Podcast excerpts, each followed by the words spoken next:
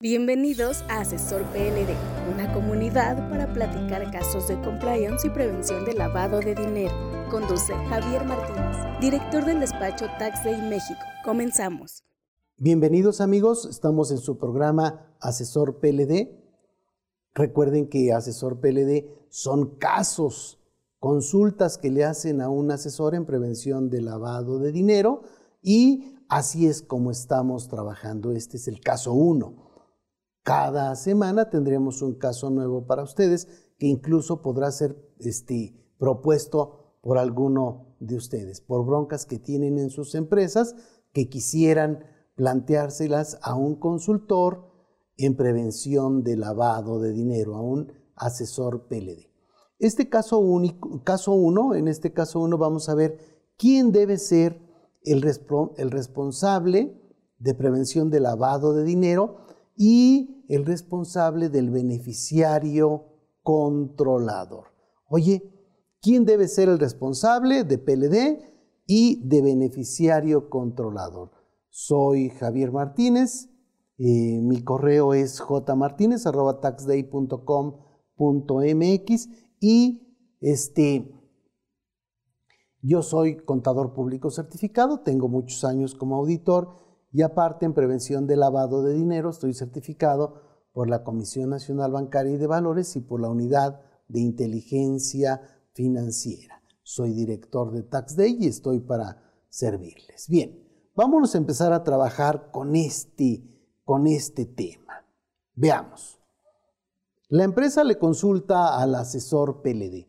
¿Quién debe ser el responsable de prevención de lavado de dinero y beneficiario controlador en la empresa? Está facilísima la respuesta, claro que sí.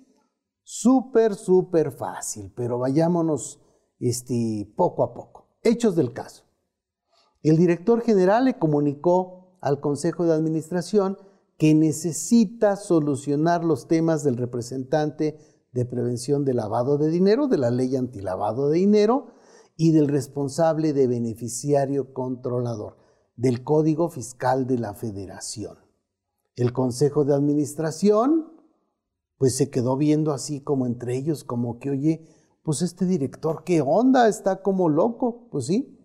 El Consejo de Administración le dice, oye, no, esas no son mis funciones, mis funciones como Consejo de Administración, ¿qué tienen que ver con esos temas? El contador de la empresa dice, oye, no, ¿eh? Yo no domino esos temas, la neta es que no sé y qué es lo que se debe hacer al respecto. El área jurídica dice que sus funciones son atender denuncias y demandas sin entrar en aspectos corporativos. El área de ventas, pues dice, oye, pues sí, yo identifico al cliente, identifico al dueño beneficiario cuando se trata de actividades vulnerables y pues ya es lo que me dijeron que hiciera, no, no me dijeron más. El área de tesorería, cuando otorga préstamos, que también es una actividad vulnerable, incluso préstamos intercompañías, ¿eh? este, identifica al deudor y arma el expediente. Hasta ahí como que se acaba la bronca. Ah, ok, entonces resulta que todos tienen una forma de zafarse. Como el chicharito, se desmarcan muy bien de quién es la bronca. Ahora, ¿Quién va a cumplir con estos temas? Tendríamos que pensarlo de manera un poco general. ¿Te suena? ¿Te suena que esto lo tengas también en tu empresa? Seguramente sí. Fíjense, aquí es muy importante que pensemos no solo como empresa, sino también como el propio asesor PLD. La experiencia y el juicio profesional son valiosos para un asesor PLD y compliance. Eso no vamos a estar repitiendo todo el tiempo porque esta experiencia es muy, muy importante. Y para eso valdrá la pena eh, pensar un poquito en bono, las cachuchas para pensar y las responsabilidades en la empresa. Veamos un organigrama con base en las funciones. Es, es del área de gobierno corporativo, pero bueno, nos traemos este tema para acá. Fíjense bien, yo tengo una empresa que tiene una asamblea de accionistas arriba. Esa asamblea de accionistas lo que busca es invertir su dinero, tener un rendimiento atractivo y tener seguridad en su inversión es lo que necesita. Abajo, partiendo hacia abajo en este organigrama, tenemos a un consejo de administración. Este consejo de administración define los negocios a largo plazo y mitiga riesgos. O sea, oye, yo como consejo de administración soy el que va a cuidar el dinero, la inversión de la asamblea de accionistas y tratar de obtener beneficios. El Consejo de Administración tiene un director general. Este director general cumple con objetivos, o sea, el, objetivo que debe de, tener es dinero. Oye, ¿por qué? Porque en muchos casos, eh, se podría hacer hasta un tanto general, el director general tiene un bono siempre y cuando llegue a un objetivo. Y como le importa mucho su bono, está metido siempre tratando de lograr sus metas. Oye, si logro la venta del día de hoy y después la de la semana, después la del trimestre y después la del año, pues yo con eso voy a lograr mi bono. De lo contrario, voy a tener problemas porque no voy a obtener el dinero que esperaba. Entonces, el director general siempre está en el corto plazo. Asamblea de accionistas invierten su dinero, teóricamente podrían sacarlo o vender sus acciones cuando ya no les convenza a la empresa, ya no le vean futuro a la empresa. El Consejo de Administración define los riesgos, los negocios a largo plazo y mitiga los riesgos. El director general cumple los objetivos a corto plazo, está siempre en el corto en el corto plazo. ¿De acuerdo? Si vemos otras figuras que pudieran estar aquí metidas en este organigrama, tenemos que entre el Consejo de Administración y la Asamblea de Accionistas hay un comisario. El comisario le reporta directamente a, a la Asamblea de Accionistas. Eso siempre debe entenderse así. En el organigrama, fíjense, está una Asamblea de Accionistas arriba, está abajo el Consejo de Administración y en medio de esos dos está el comisario. Quiere decir que le reporta arriba a la Asamblea de Accionistas. Y él lo que tiene que ver es vigilar la gestión de los negocios, vigilar la empresa. Después, dentro del Consejo de Administración, que aquí hay varios temas, ¿eh? Oye, ¿qué onda con tu Consejo de Administración? Ah, pues se reúnen cada mes, está bien. ¿Y luego? ¿Luego qué? O sea, ¿qué pasa en el día a día? Porque se reúnen un día en la tarde, revisan algunos asuntos y tan tan. No, no, no. Tienen que tener un comité de auditoría, por ejemplo, que ellos, aun y cuando el Consejo de Administración se reúna mensualmente o trimestralmente, ese comité de auditoría tiene funciones específicas que son un tanto más permanentes, pero pudiera ser que no estuviera esa figura. Ahora sí, entre el director general y el consejo de administración tenemos a un representante de cumplimiento o un representante de prevención de lavado de dinero. Estos de reportarle directamente al consejo de administración, no al director general. Por supuesto, ven cosas con el director general y con la estructura de la empresa, pero así como el comisario solo ve cosas con la asamblea de accionistas, esta área de compliance o área, de cumplimiento debe reportarle directamente al consejo de administración, como también quedaría con el auditor externo. Si yo como auditor externo voy a hacer una auditoría a tu empresa, pues no le voy a dar los números al director general, tengo que dárselos al consejo de administración. ¿Por qué? Porque el director general lo que busca es sacar su bono. O sea, lo que necesita es, lo que quiere es tener utilidades. O sea, o algo tiene que hacer para lograr obtener su bono de actuación. En términos generales, habrá muchas empresas donde la asamblea de accionistas, el consejo de administración y el director sea la misma persona, pero en muchos casos así ocurre. ¿Qué ocurre con, con como lo dice Bono, en cómo podrían funcionar estos, estas personas? Bueno, imagínate que en tu empresa tienes una serie de gorras y se la das a cada quien, porque varias personas pueden tener varias gorras. El accionista tiene su gorra blanca, el comisario tiene su gorra negra, un consejero, o sea, alguien que forma parte del consejo de administración, tiene su gorra azul, el director general tiene su gorra verde, el gerente de área tiene una gorra amarilla, un supervisor una gorra negra, tal vez un colaborador una gorra roja. Es los colores, cada quien los decidirá. ¿De acuerdo? Pero el tema aquí es que si tú eres accionista y también eres gerente de área, o, o sea, tendrás que ver cómo estás hablando. Oye, yo te lo digo en mi papel de accionista, ¿de acuerdo?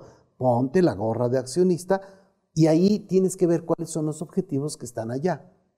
Oye, no, no, no, espérate, también soy este director general. Ah, bueno, vas a hablar como director general, ponte tu gorra de director general y así se puede ir entendiendo un poco más la actividad que tenemos que hacer cada quien.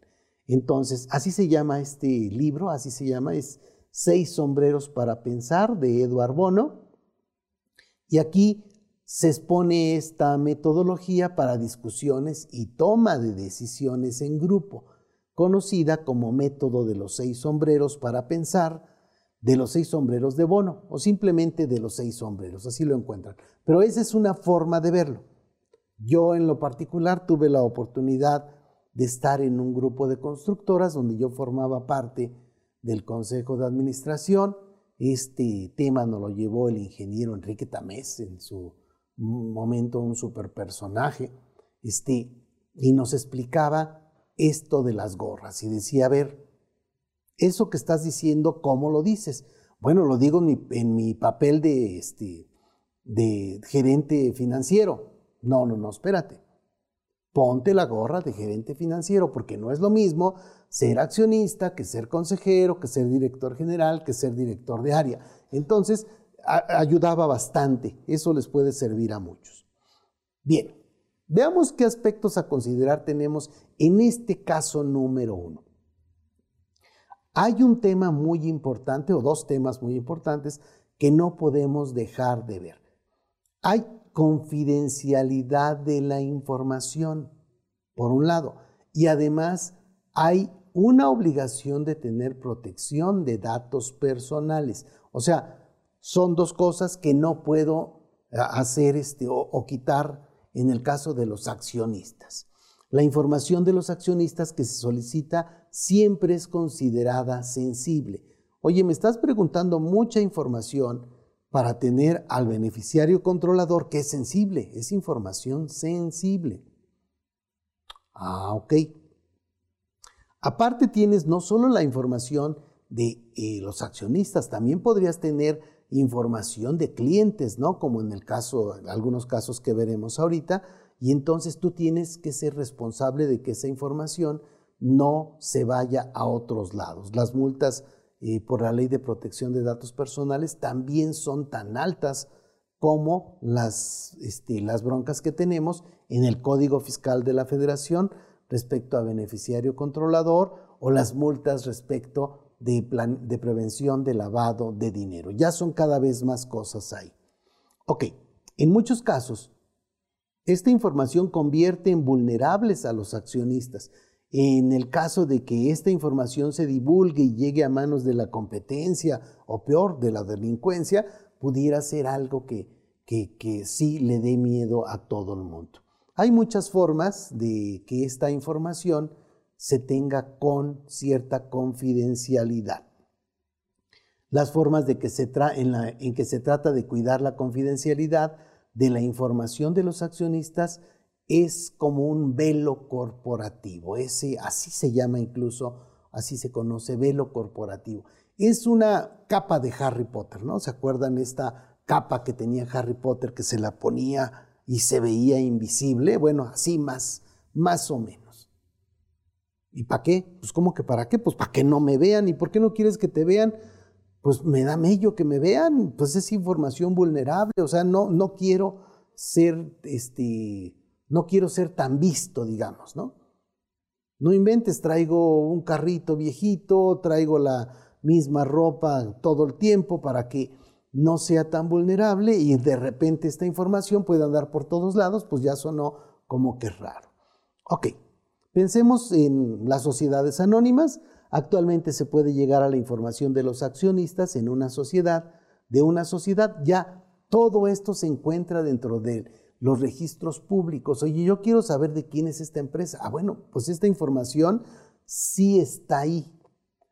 Habrá otros que decidan poner un velo corporativo y eso también habrá que pensarlo si ustedes lo piensan hacer o lo pueden hacer así. Recordemos, este es un principio importante, hay tesis al respecto.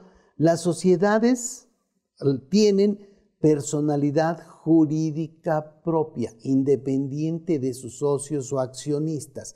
Esto es importante porque esa empresa, esa SADCB, es una persona jurídica, tiene, este es una persona moral, una persona jurídica y entonces se maneja independientemente de los socios. Después tenemos algo que se llama el velo corporativo, el velo societario o la coraza corporativa, que esta es de buena fe y es lícita, o sea, es válida, se puede hacer algo así. ¿Cómo se puede hacer? Pensemos, por ejemplo, alguien que tiene una holding o un fideicomiso. Oye, se tiene una empresa que es la tenedora de las acciones de las empresas en donde se encuentran los accionistas personas físicas. Oye, a ver, cuando vea entonces yo quién es el accionista, no me va a decir que es Javier Martínez, me va a decir que es la empresa Grupo Emprendedor Empresarial que tiene el 99% de las acciones y ya. Oye, pues quién sabe quién sería el accionista persona física. Tendrán que llegar a la otra empresa y es muy probable que la otra empresa igualmente vuelva a tener otra, este, eh, otra holding en lugar de llegar de inmediato a la persona física. Pudiera ser que se fuera a otros países, hay muchas posibilidades ahí. Entonces, cuando revisas quiénes son los accionistas de las sociedades, encuentras a una holding, no a las personas físicas. Oye, pero sí puedes encontrar la información, sí, en términos generales. En la mayoría de los casos sí, salvo que alguien decida que pone más escalones y entonces se va complicando más saber quién es la persona física.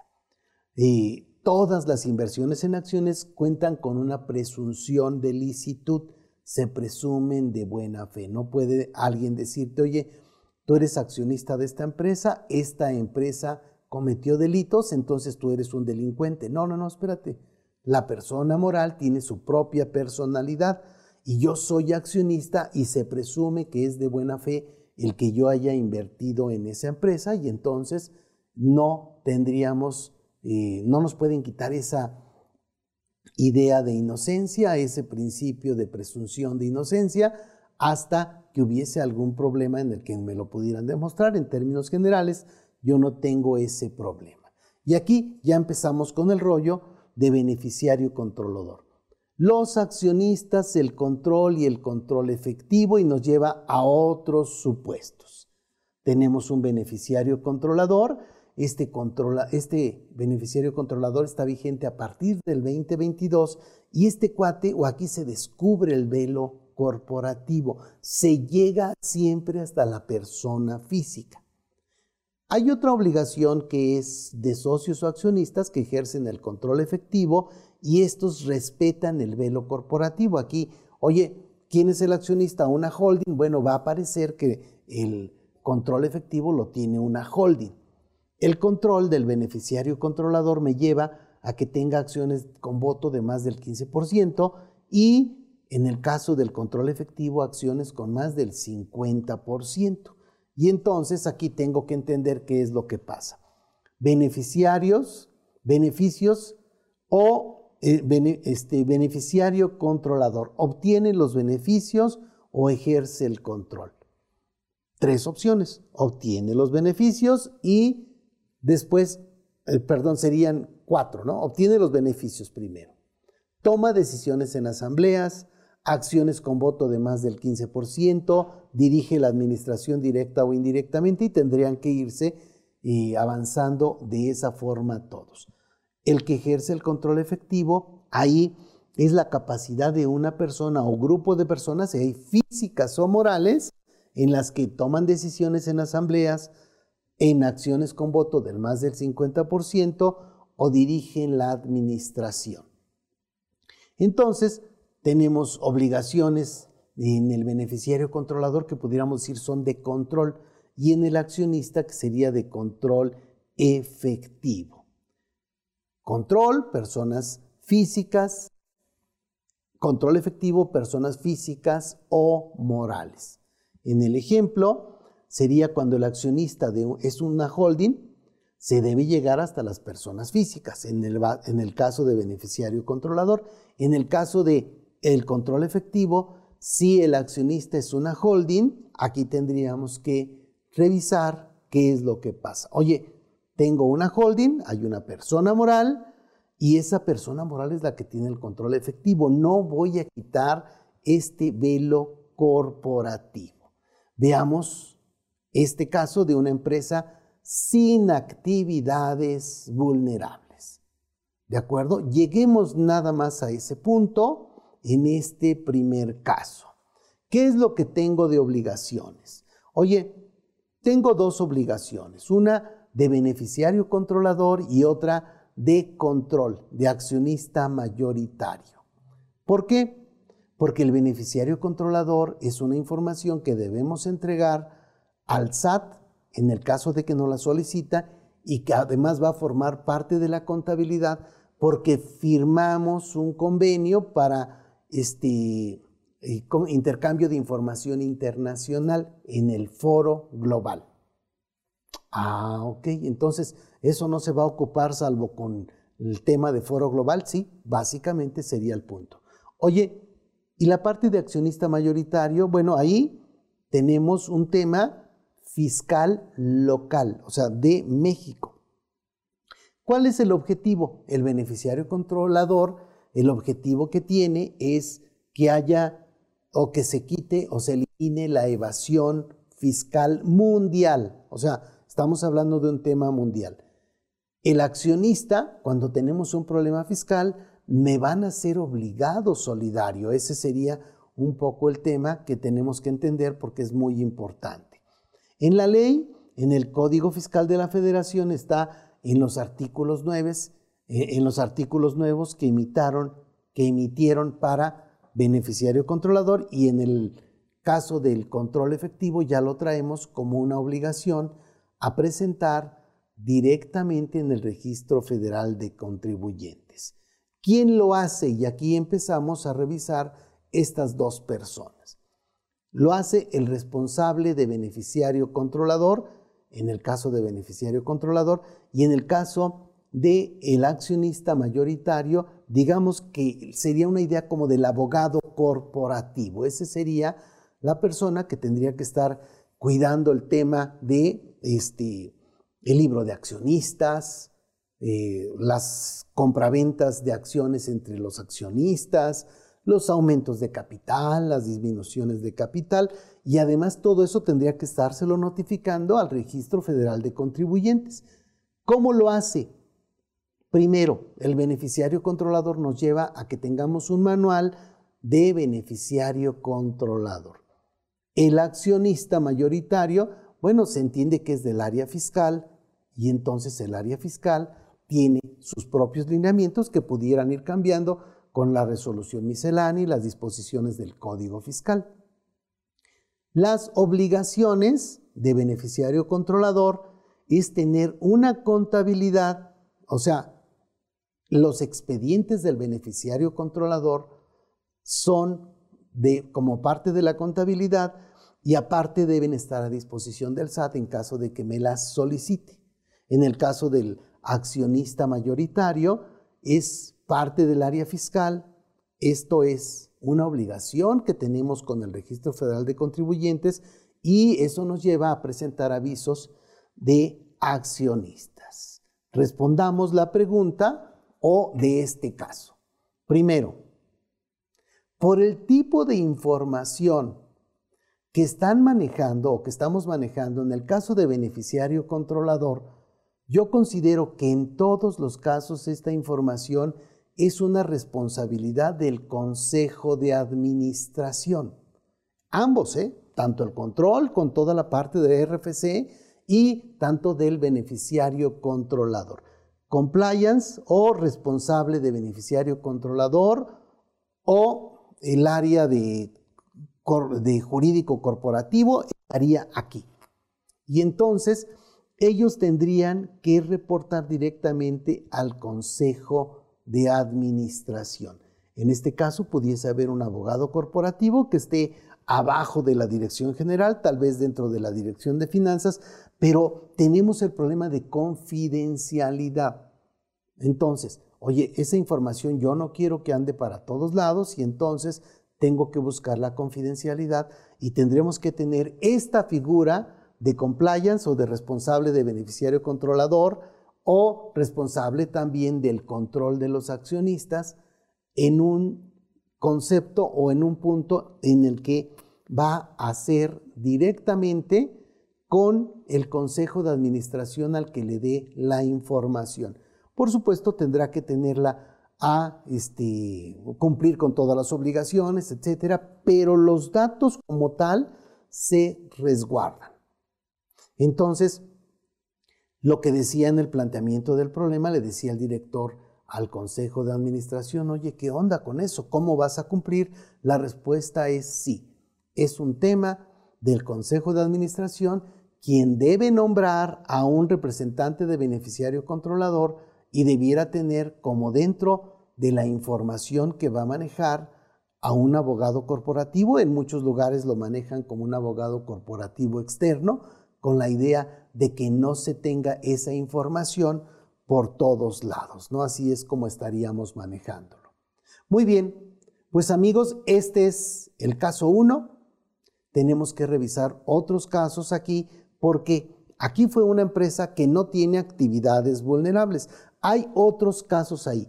Cuando tienes actividades vulnerables, entonces ya hay otras informaciones adicionales, no solo de, de tus accionistas, sino también de los clientes y ahí tienes un problema de resguardar información de terceros.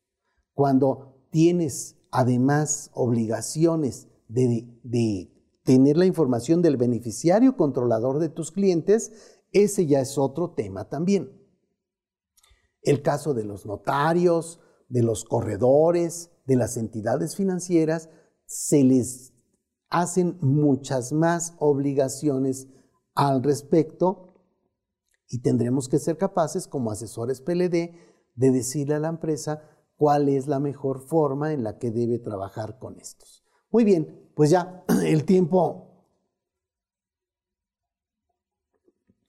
se, se terminó en este primer caso y vamos al segundo caso. En el segundo caso vamos a ver los otros casos de las empresas cuando tienen actividades vulnerables, cuando tienen además, por ser notarios o por ser entidades financieras, tienen obligaciones de tener al beneficiario controlador de sus propios clientes. ¿De acuerdo? Síguenos síganos en redes sociales, por ahí van a estar dando vueltas estos casos que seguramente nos van a ser muy útiles al momento de asesorar a nuestros clientes o al momento en el que mi, este, mi, mi empresa tiene que tomar una decisión tan importante como esta.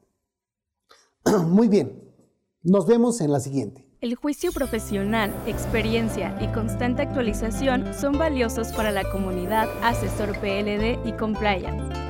Síguenos en nuestras redes sociales y si necesitas asesoría o servicios de prevención de lavado de dinero, capacitación preparación para la certificación de la CNBV o en la WIF, o quieres formar parte de nuestra membresía Asesor PND, búscanos en taxday.com.mx.